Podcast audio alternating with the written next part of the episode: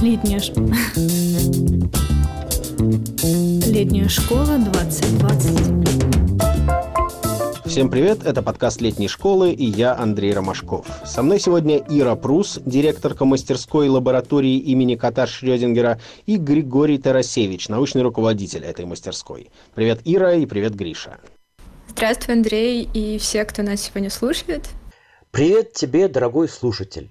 Расскажите о своей мастерской. Чему, собственно, учат в лаборатории имени кота Шрёдингера? Рассказ о мастерской в этом году хочется начать с новости о том, что у нас большой апгрейд. Мы решили, что хотим попробовать что-то новое и стали мастерской полностью сфокусированы на проектной деятельности. Теперь два цикла вместе со школьниками будем учиться придумывать, планировать и реализовывать проекты, среди которых настольная игра, короткометражный фильм, исследовательский текст и обязательно будет что-то еще. Мы постарались, чтобы все проекты имели реальное практическое применение. Если мы будем писать статью, то она обязательно будет опубликована, а если придумывать настольную игру, то в нее мы поиграем хотя бы на летней школе вместе с другими мастерскими. Параллельно с проектами мы будем нарабатывать навыки коммуникации, постановки задач и командной работы, то есть всего того, что в современном мире принято называть soft skills. Про мастерскую, наверное, проще всего рассказывать, описывая день, который проходит у нас на летней школе. Вот утро. 8, может быть, чуть-чуть попозже – Просыпается наша мастерская, и школьники, и преподаватели, и кураторы вылезают из палаток и собираются у нашего корпуса. Начинается зарядка, в которой участвуют, ну, по мере возможности и желания, все. И преподаватели, и кураторы, естественно, школьники. Каждый день какой-то школьник дежурный подбирает музыку, придумывает упражнения, и под его руководством мы делаем зарядку. Дальше мы отправляемся все вместе завтракать. Если, конечно, мы не сами готовим этот завтрак. Такое тоже бывает. У нас есть дежурство по готовке еды и по мытью посуды. Позавтракав, мы идем, допустим, полтора часа делать проекты. Какие проекты? Самые разные. Кто-то может придумывать настольную психологическую или научную игру. Кто-то писать научно-популярную статью. Кто-то делать статью для Википедии. У нас будет много вариантов проектов, и заранее, до начала школы, каждый участник сможет их для себя выбрать.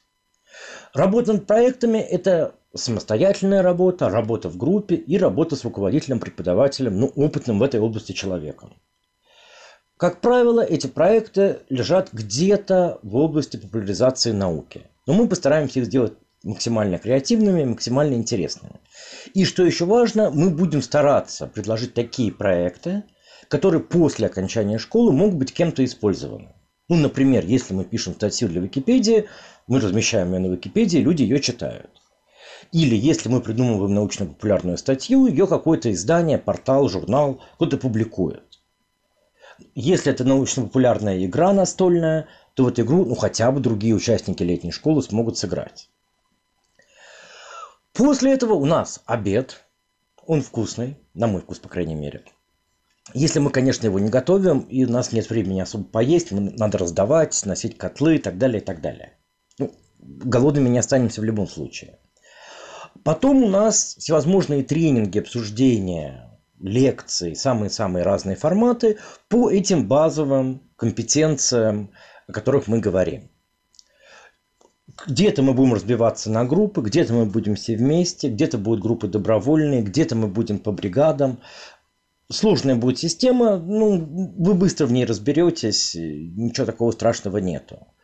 Вечером более факультативные занятия. При желании можно проект делать, можно уйти спать в палатку. Но, как правило, большинство идет на так называемые золотые лекции. Это наиболее интересные лекции, которые читаются для всей школы. Мы будем проводить и свои лекции, уже факультативно, и кинопоказы, и дискуссионные клубы, и отдельное есть такое направление, когда школьники сами читают лекции.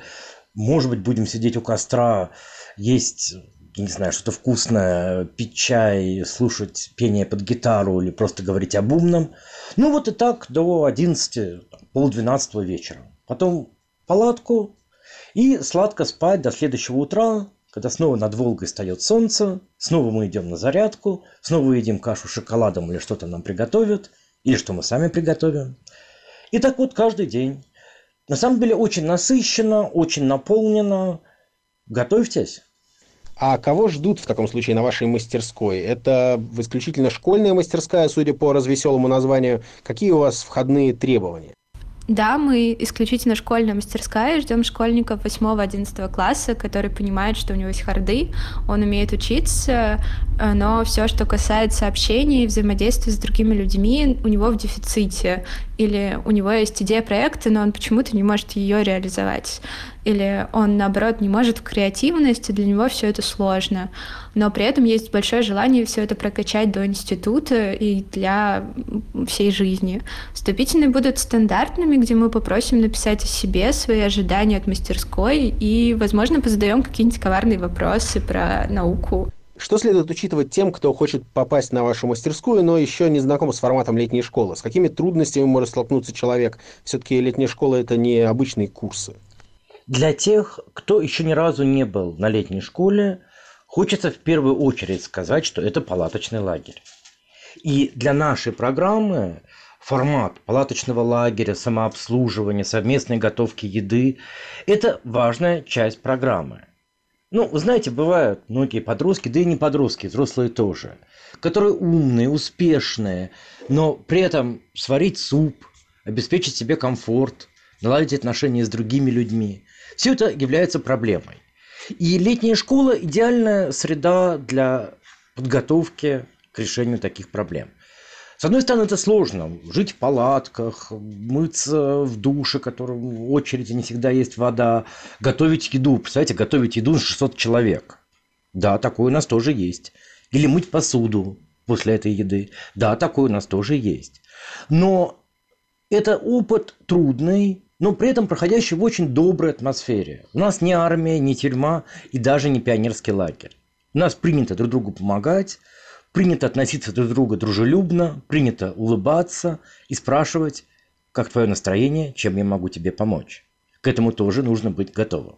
Как известно многим из наших слушателей, Григорий Тарасевич, научный руководитель мастерской лаборатории кота Шрёдингера, он достаточно известная личность как в рамках летней школы, так и за ее пределами. Ты все-таки один из основателей летней школы, главный редактор журнала «Кот Шрёдингера», и наверняка твои титры продолжаются бесконечно. Скажи, почему ты решил воплотить себя в этом году именно как научного руководителя мастерской лаборатории кота Шрёдингера?